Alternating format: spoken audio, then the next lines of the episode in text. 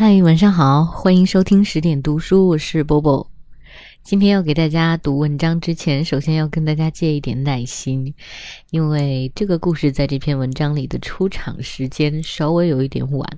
不过你知道的，很多外国文学家会喜欢在讲故事之前铺成很多很多的情景描写，这一切都是为了让我们更好的融入到这个故事。那如果你已经准备好的话，让我们一起来听一下莫泊桑的《幸福》。这是在上灯前喝茶的时候，别墅俯瞰着大海，太阳已经落山，留下满天的红霞，而且好像撒上了一层金粉。地中海上风平浪静，那平坦的海面在即将逝去的日光下。闪闪发亮，看上去如同一块奇大无比的光滑的金属板。远远的，在右边，那些锯齿形的山峰在淡红色的晚霞里显露出它们黑黢黢的身影。大家谈到了爱情，议论这个老题目，谈的都是那些老生常谈的事情。黄昏的淡淡的忧郁气氛，使谈话变得很温和，使一个个人心情都很激动。爱情这个词儿不断的重复出现，时而由一个洪亮的男嗓音说出来，时而由一个轻快的女嗓音说出来，仿佛充满在这间小客厅里，像鸟儿似的飞翔，像幽灵似的盘旋。一个人能够持续不断的爱许多年吗？是的，有人这么肯定。不，也有人这么断言。他们区别一些不同的情况，划清一些界限，举出一些例子。每一个人，不论男女，都充满了回忆。那些使人烦乱的回忆纷至沓来，尽管到了嘴边，却不能说出口。加以引用，因而弄得他们看上去好像十分激动，带着深刻的情绪和强烈的兴趣谈论这件既平凡又高尚的事。两个人之间的神秘的感情结合。但是突然有一个人，他眼睛望远处，嚷了起来：“啊，瞧，那边，那是什么？”在远在天边的海面上浮现出一团灰色的东西，体积庞大，模糊不清。女人们站起来，困惑不解地望着他们从没见过的这样惊人的东西。有人说：“这是科西嘉岛，每年在某些特殊的气候条件下，空气清澈透明，没有经常笼罩着远处的那种水蒸气形成的雾霭，就可以看到它两三次。”山脊隐隐约约可以辨认出来，甚至还有人以为看到了山峰上的积雪。这次意外的出现了一个世界，这个从海里钻出来的幽灵，使所有的人都感到惊讶，感到不安，几乎还感到了恐惧。那些像哥伦布一样到未经勘探过的海洋去旅行的人，说不定会见到这样的奇景。这时候，有一位还没有开过口的老先生说：“瞧，这个岛出现在我们面前，好像是为了用它自身来回答我们谈论的问题，使我想起了一件离奇的往事。我曾经在这个岛上看到过一个忠贞不渝的爱情的例子。”令人难以置信的幸福的爱情的例子，这是个非常了不起的例子，请各位听听吧。五年前，我到科西嘉去旅行，这个蛮荒的岛屿对我们来说，比美洲还要陌生，还要遥远。虽然在法国的海岸，有时候能像今天这样看见它。请你们想象一个还处在混沌状态中的世界吧，除了山就是山，山与山之间是狭窄的沟壑，里面淌着湍急的流水，没有一片平原，只有像巨大的波涛似的花岗岩和起伏很大的土地。土地上覆盖着灌木林或者栗树林和松树林。这是一块没有耕种过的荒凉的处女地，虽然有时候也可以看到一个村庄，看上去就像山顶上的一堆岩石，没有农业，没有工业，没有艺术，你永远不会遇到一块加工过的木头，一片雕刻过的石头，永远不会遇到一样纪念品，说明祖先们。对优雅美丽的事物的幼稚的或是高雅的爱好，对迷人的形式的追求，我们称之为艺术。在这块景色壮丽而又严峻的地方，最使人感到惊讶的，正是世代相传的对这种追求的冷漠态度。在意大利。每一座充满杰作的宫殿本身就是一件杰作，大理石、木头、铜、铁、金属和石头都证明了人类的才华。在老房子里放着的那些古老的东西，哪怕是最小的，都显示出这种对美的无比崇高的祈求。意大利，对我们每个人来说。都是神圣的祖国，我们爱它，是因为它向我们展示了，向我们证明了具有创造性的、智慧的、努力、伟大、威力和胜利。在他的对面，正是蛮荒的科西嘉。简直就像还停留在当初刚降生的时代，那儿的人住着粗糙简陋的房子，凡是与自己的生活或者与自己家族纠纷无关的事，都不关心。他们继续保留着缺少教养的民族的缺点和优点。他们暴躁、好记恨、无意识的残忍凶暴。但是他们也好客、慷慨、忠诚、单纯。他们打开门欢迎每一个过路的人，哪怕是一丁点同情他们的表示，他们都愿意用真诚的友谊来报答。啊，我在这个景色壮丽的岛上漫游了一个月，感到好像是到了世界的尽头。没有旅店。没有酒馆，没有公路，你沿着骡子走的小道，来到那些挂在半山腰、面临弯弯曲曲的深渊的村庄。到了晚上，可以听见从深渊里传上来的连续不断的响声，那是急流的低沉深长的响声。你敲敲那些房子的大门，他要求让你留宿一夜，或供你吃到第二天。你坐下来吃那简单的饭菜，你睡在简陋的房子里。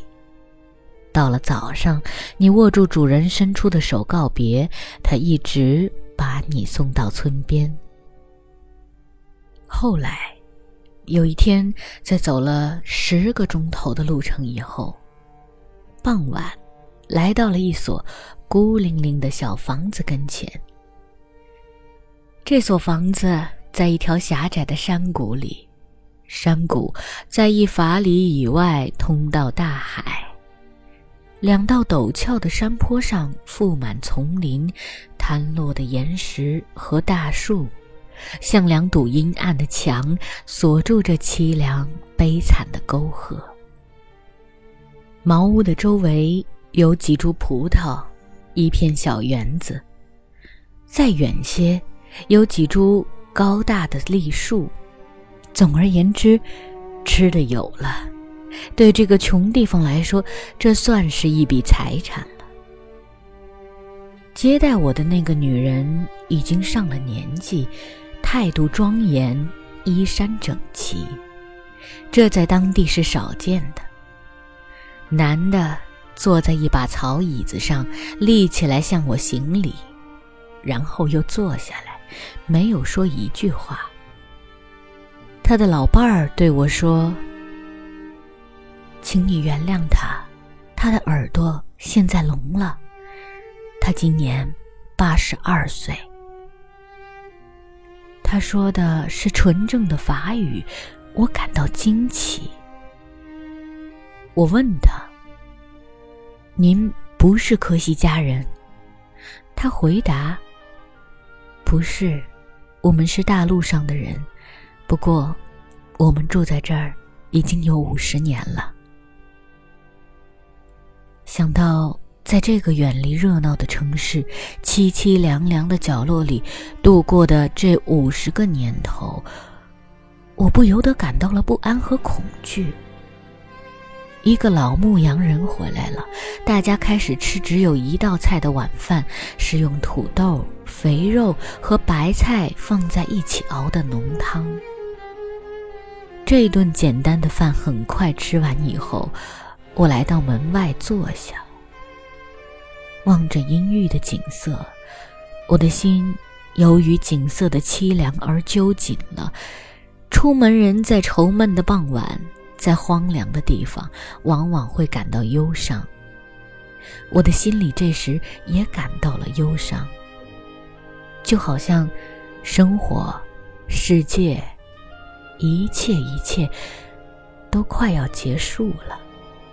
你突然一下子看见了可怕的人生苦难，离群独居，一无所有，难以忍受的内心孤独，一直到死都靠着梦想来自我安慰和自我欺骗。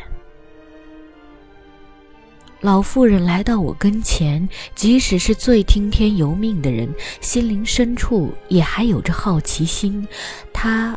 正是在这种好奇心的折磨下，问道：“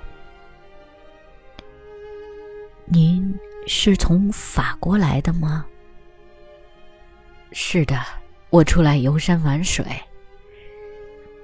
您也许是从巴黎来的吧？”“我是从南希来的。”我觉得他好像非常激动，这一点我是怎么看出或者？不如说是怎样感觉出来的，可就说不出来了。他慢吞吞的跟着说了一遍：“您是从南希来的。”那个男的出现在门口，像所有聋子一样，脸上毫无表情。他接着说：“没关系，他听不见。”过了几秒钟以后，他又说：“这么说，您认识南希的人了？当然，差不多所有的人我都认识。圣阿莱兹家的人认识吗？认识，而且很熟，他们是家父的朋友。请问您贵姓？”我说了我姓什么，他聚精会神的望着我，然后用回忆起往事时的那种低低的声音说：“对，对，我记起来了，布里瑟马尔一家子，他们现在怎么样了？全都死了。”啊。希尔蒙一家子，您认识吗？认识，最小的一个现在当将军。这时候他激动，他苦恼，他有了我也说不清是怎样的一种强烈神圣的混乱感情，他有了我也说不清是怎样的一种需要，需要承认出来，需要说出一切，需要谈谈。他一直闷在心底里的那些事，还有那些提起名字就会扰乱他内心平静的人，因此，他浑身哆嗦着说：“是的，亨利·德希尔蒙，我知道他，他是我的弟弟。我大吃一惊，抬起头来望着他。猛然间，我想起了一件事：从前发生过一件轰动整个洛林贵族阶层的大事，一个年轻姑娘。又美丽又有钱，叫苏珊娜·德希尔蒙，被他父亲指挥的那个团里的一个轻骑兵士官拐走了。这个引诱团长女儿的士官是个英俊的小伙子，虽然是农家子弟，但是穿起骑兵的蓝色短军服，显得非常神气。大概是骑兵队伍经过时，他看见了他，注意了他，并且爱上了他。但是，他怎么跟他说话？他们又怎么能够见面，互相约定呢？他怎么敢让他明白他爱他呢？这个，就从来没有人知道了，没有引起丝毫猜测。也没有引起丝毫怀疑。一天晚上，那个当兵的刚服役期满，就和他一起不见了。到处寻找他们，但是没有能够找到。从此以后，再也没有得到他们的消息。大家都以为他已经死了。没有想到，我却在这个阴森可怕的山谷里遇到了他。于是，轮到我说了：“是的，我记起来了，您是苏珊娜小姐。”他点了点头，泪珠从他的眼睛里滚下来。接着，他朝呆坐在茅屋门口的那个老人望望，对我说。就是他，我明白了，他仍旧爱着他，他仍旧用迷恋的眼光望着他。我问：“至少，您过去幸福过吧？”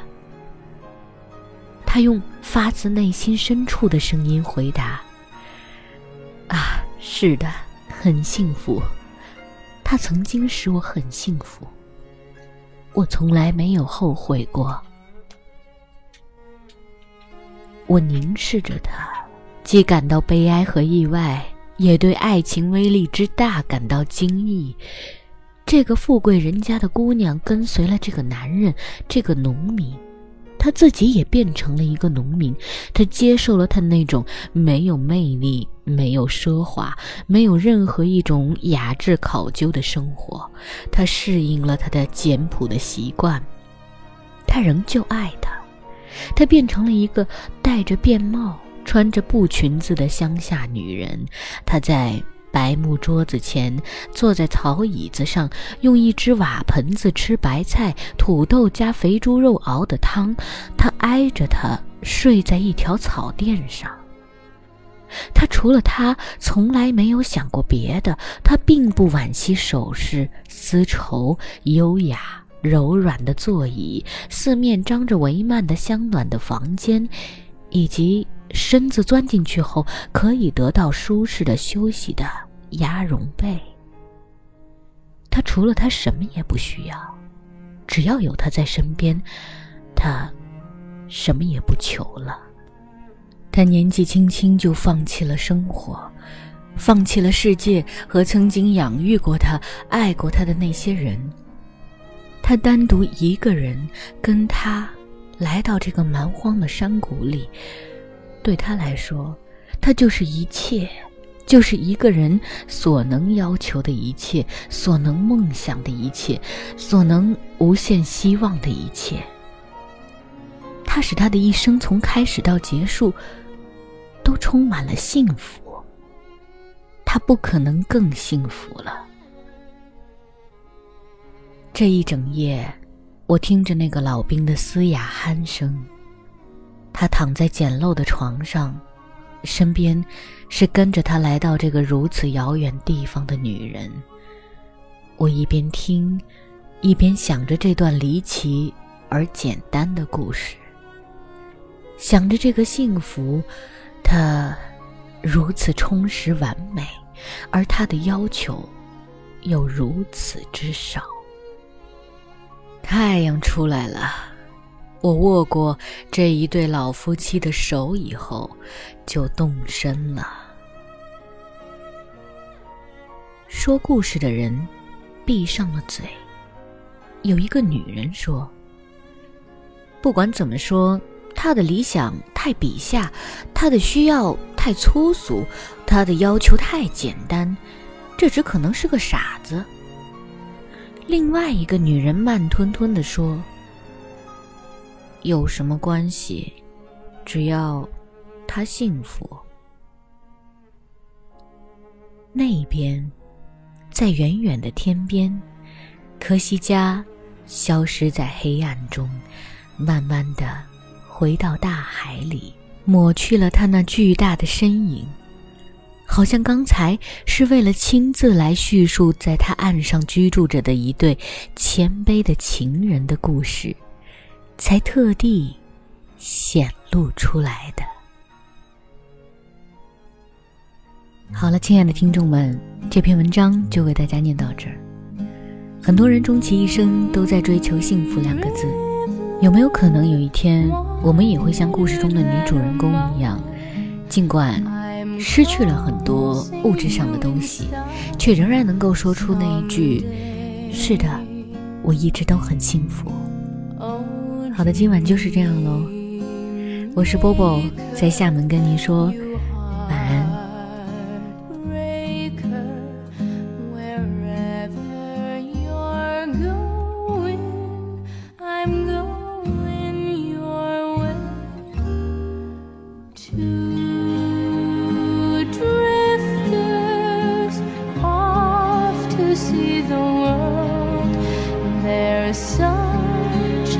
Of the world.